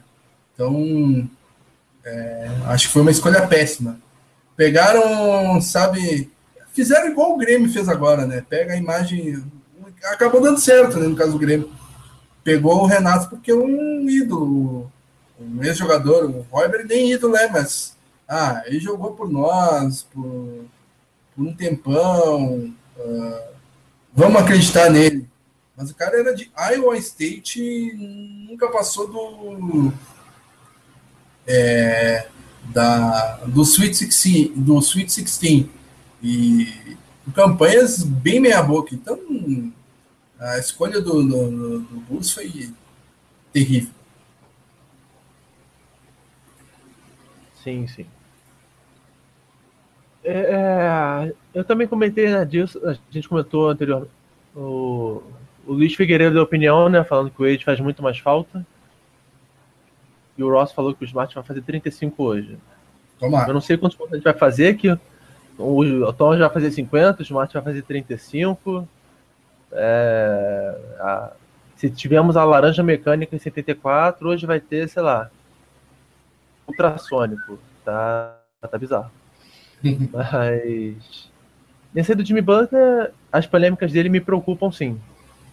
Porque ano passado ele bateu de frente com o treinador e esse ano ele está batendo de frente com os companheiros de time. Então, ou seja, o cara é, coloca para fora o que pensa pela imprensa, não nos bastidores. Então, eu acho que isso poderia prejudicar o clima em Boston, que a gente tem um grupo bem unido. E eu também, eu embora o Thomas seja, que hoje o Thomas é o dono do time, né? e ninguém questiona isso. Será que o Buckler aceitaria voltar a ser mais um, ser um coadjuvante? Ou será que o Thomas também saberia lidar de passar o bastão para o Butler? Isso me causaria uma certa preocupação de ego. Então, esse é mais um motivo de eu preferir o Paul George ao Jimmy Butler. Eu também prefiro o Paul George ao Jimmy Butler, mas eu acho que os problemas do Butler são mais frustrações de quem está perdendo e que está com um cone na casa mata do que é, alguém que vá trazer algum tipo de problema. ele não fazia isso, é verdade, né, Fábio? É, isso. isso você tem razão. Na época do Tibodô ele jogava 60 minutos e sorrindo, não reclamava um, um pingo da imprensa. exatamente. Isso você tem razão. E nem dá para dizer, ah, ele era o o astro da equipe na temporada passada não era, né? Era o Pau Gasol. Sim. Então, e ainda tinha um é... no time também. Sim, sim. Uh... Se a temporada terminasse hoje, Celtics e Bulls se enfrentariam nos playoffs. Você acha que seria uma série favorável a Boston? Eu vou ser curto e grosso. 4 a 0 Boston. Repete. Uh, uh, 4 a 0 Boston. Se a temporada terminasse hoje, com os times de hoje, pode voltar o Wade e nem, nem precisa voltar o Bradley. 4x0 no Boston. É, então. Querendo ou não, o, o Wade. Você deve lembrar dos playoffs do ano passado, né? Ah, o Wade tá velho, o Wade sem LeBron não é nada. Aí ele foi lá e matou o Hornets em Charlotte. Ele até discutiu com o torcedor né, da camisa lilás, roxa. E contra o Toronto também, o Miami foi até o jogo 7. Então o Wade mostrou que ainda tem gás no tanque. E ele tem o DNA de clutch, né? Não vamos desmerecer o cara. Não, não tô desmerecendo o cara, mas sim, ele, sim, sim. ele vai ser marcado pelo Smart, o, o Crowder marcado pelo. Calma, jovem. Calma. O Butler marcado pelo Crowder. E o Thomas vai fazer a festa no Michael Carter Williams. O Butler também tem um jogador de muita qualidade, como a gente sabe. O Rondo, caso permaneça na franquia, a gente sabe também que ele gosta de jogos de grande de grande porte, né? De grande Com importância. Certeza. Como disseram aqui no chat, não lembro quem foi. É, o Robin Lopes costuma atuar muito bem contra. Ah, foi o Marco Aurélio. O Robin Lopes virou um anil contra o Celtics então, ah, você vai apostar no Chicago então? Não, não aposte no Chicago. Aposta no Celtics, mas nada de jogos sem suor, sem drama. Se tivesse que rolar até um jogo 7, não me surpreenderia. porque o Celtics, como eu disse, gosta de emoção. Quando a gente tinha KD, ou Pierce e Ray Allen no primeiro ano, em 2008, nós fomos pro jogo 7 contra o Atlanta, que era o oitavo. Então, a gente gosta dessas emoções. A gente foi pro jogo 7 contra o Philadelphia em 2012. É, enfim, é a nossa história, é sofrimento e lembrando que a última série contra o Chicago, de Celtics e Bulls, foi em 2009, foi de sete jogos também, cinco jogos com overtime. Foi a melhor série que eu vi na minha vida até hoje. Então eu chutaria uns 4 a 2 Celtics. Uma sexta vitória lá em Chicago. Ross Barkley e Luiz Figueiredo concordam comigo. 4x0 fora o baile para o Barkley. 4x0 sem, 4x0 sem dúvida para o Luiz Figueiredo. Eu acho Mas que. Varrida, eu só vi uma varrida do Celtics até hoje, né? Foi aquela contra o Knicks. E acho improvável que ocorra uma agora, mas quem sabe? Com Michael Carter Williams do outro lado, é varrido. O Luiz Figueiredo pergunta se o Rondo tivesse no Celtics ainda, daria certo no time de hoje? Não. Vamos fazer um coro? Ah, já quebrou meu coro. Eu ia chamar o 13 e o não. Uma pena. Mas não, não serviria. É... O Rondo hoje não é um terço do jogador que já foi.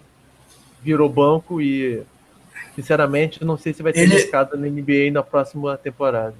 Não, mercado da NBA ele vai ter, porque ele é ele é showman, dá muitas assistências, ele é muito útil. Só que ele perdeu a, a, a explosão dele, que era o, o que tornava ele tão perigoso, porque se tu abrisse o, o garrafão para ele, marcando, uh, marcando os outros uh, companheiros dele, ele ia para dentro e ia fazer uma bandeja, porque ele tem muita explosão, tem muita habilidade. Daí tu fechava o garrafão, ele abria para quem estava aberto e era mortal. Então, é, a lesão que ele teve no joelho tirou dele a explosão e transformou ele num jogador comum. Acabou acabando com o nosso Rondo. Tenho duas camisas do Rondo. Foi meu ídolo por muito tempo, mas Hoje é passado. Palpite para o jogo, Romo, de daqui 10 minutos. Uh, será que já tem escalação no Twitter? Vou dar uma fuçada aqui quando tu dá teu palpite. Vocês estão vendo aí que os amigos, né, que o Fábio leva essa história de palpite a sério. Ele vai ver até a escalação para poder dar um palpite mais preciso para ganhar a aposta. É, eu Mas queria só dar informação dar... mesmo. Queria só dar informação mesmo. Então, puro trash talk mesmo, trash talk. Mas, vamos lá. Para o jogo de hoje, terceiro jogo, Celtics Bulls em Chicago. Bulls sem Wade, Celtics sem Bradley Jalen Brown. E um back-to-back para gente. Eu coloco Celtics. Celtics por 7. E dessa vez eu vou falar até a pontuação. Vamos lá. Celtics Ih, 111, Bulls 104.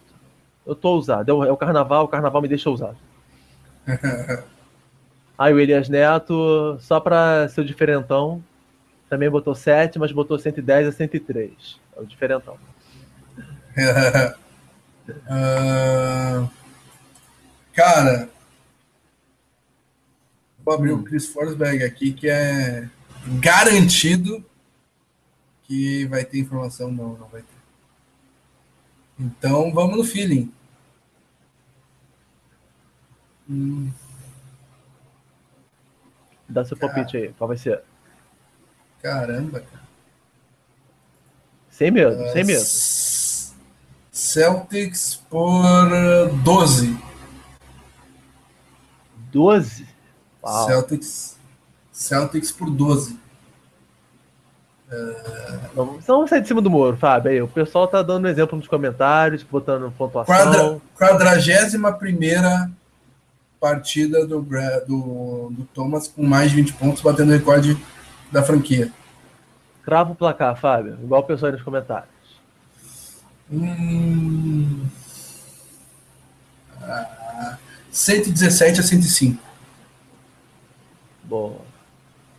Luiz Figueiredo já acho que vai rolar um garbage time no final. Vitória por quase 20 pontos. Opa. E o Ross Bartlett também colocou uma vitória por 19 pontos. Sou otimista, hein? O pessoal tá levando a sério essa história de varrer Chicago, hashtag Wade que o Luiz mandou. Tomara, tomara, vamos ver. Eu fui mais humilde, vou no meu 111 a 104. O anão também vai passar dos 20 pontos, que eu sou só amor pelo anão. Agora, né? Esse é a intriga da oposição. Última bola do, do jogo. Põe nas mãos de quem? Calma. Playoffs? Matar, matar ou morrer? Matar ou morrer playoffs. Bradley. Bradley. E Bradley. o Bradley machucado, tu põe nas mãos de quem? Ah, aí pode ser no anão mesmo. pode ser no, no, no, no Pode ser, não tem melhor, vai nele mesmo. Achei que ia falar Rosia. Sou louco como a gente tanto. Matheus mandou botar bola na minha. Bola na minha. Bola na minha. Hashtag mais amor pro Amir. É isso aí. É. Para fechar o programa, daqui seis minutos começa o jogo. Destaque final, Romulo. Destaque final é, é na primeiro ano do Stevens, fora dos playoffs. Segundo ano, é, 40 vitórias, campanha negativa, mais playoffs. 100 vitórias na pós-temporada. Ano passado, tivemos uma campanha digna de terceira colocação, mas pelos desempates acabamos em quinto e duas vitórias. E agora, último jogo antes do All-Star Break, estamos isolados na segunda colocação, próximos da primeira, e com um time experiente e promissor que dessa vez deve passar da primeira fase quem sabe, alçar voos maiores é o rebuild do Celtics, dando exemplo para Lakers, Knicks e outras franquias da NBA. O Danny mostrando como se reconstrói a maior franquia da NBA. Grande abraço, Fábio. Abraço, amigos. E manda bala aí, Fábio. Qual é o seu destaque final? Meu destaque final vai para o jogo de amanhã.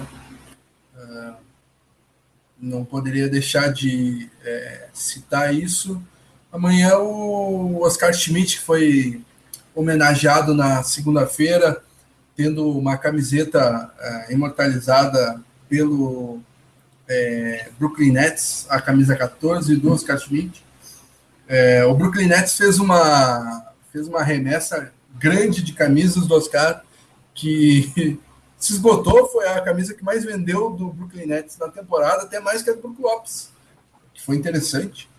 Uh, e tiveram que fazer até mais uma encomenda da, dessas camisas Oscar. Uh, e ele amanhã vai, ser, vai fazer sua estreia pelo, pela NBA no Jogo das Celebridades. Uh, quero ver. E, o Oscar já está bem velho, não vai conseguir se deslocar é, legal na, na, na quadra. E 59 anos e já, é, já com algumas doenças. Uh, mas vai ser legal ver ele arremessando, jogando numa quadra de NBA, de, de NBA numa, no All-Star Weekend. Vai ser legal. E no time dele vai ter o Jason Williams, White Chocolate, um dos jogadores plasticamente mais é, legais de se ver jogar é, que, eu, que eu vi. Então vai, vai ser divertido esse jogo de amanhã. Hum, é. Sem dúvida. Ele foi homenageado até pelo Net também na segunda-feira. Isso. Recebeu uma placa. Muito legal. Vi é, pouco é, do Oscar jogar, né? Mas a gente sabe da importância dele pro basquete nacional e numa época assim que a gente fala que os jogadores não vestem a camisa, aquilo que ele fez no Pan-Americano de 37 ainda está bem vivo, mesmo para as gerações mais recentes já sabem o que ele fez naquele ano. Então, com certeza vai ser bem legal. E o Luiz Figueiredo, para fechar aqui a participação do pessoal, também está ansioso para ver o Monsanto na NBA. Então, muito legal uh, ver o, o Oscar né, participando do, do All-Star Weekend. Então, obrigado. Ah, só para uma última corneta aqui. Amanhã tem um jogo das celebridades, mas também vai ter o confronto entre calouros e segundanistas, né? Que agora é disputado entre atletas americanos e estrangeiros. Uhum. E o Jalen Brown foi garfado. Era para ele estar nesse jogo, mas tudo bem. Ano que vem ele vai estar lá. Boa. Então, muito obrigado, Romulo. Obrigado ao pessoal que participou aí. Deu, mesmo com a zebra que deu o YouTube nos quicando da primeira parte. Foram fiéis, né? Foram fiéis, acompanhando foram a gente. Foram fiéis, continuaram na, na segunda parte. Então, muito obrigado a todo mundo. É isso aí, Matheus Lança Silva. Vamos pro jogo. Um abraço a todos e. Tchau, tchau.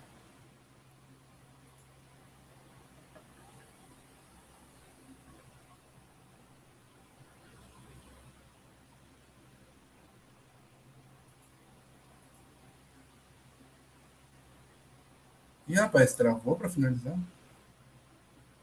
Eu acho que isso ainda está indo ao ar. Gol!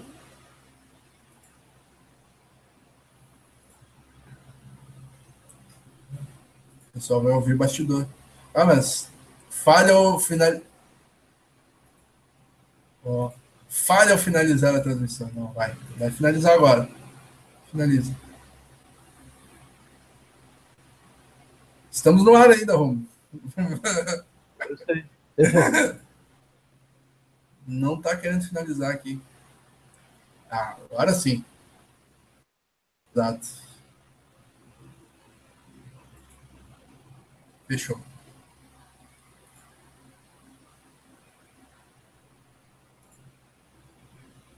Fechou não?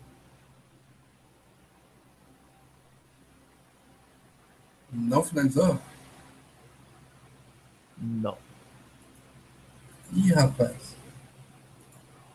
Ih, rapaz. Como assim?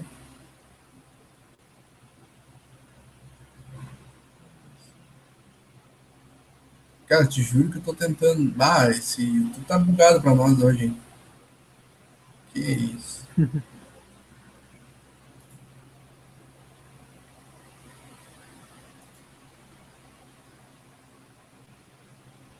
Deixa eu dar um quicado, dar uma quicada aqui.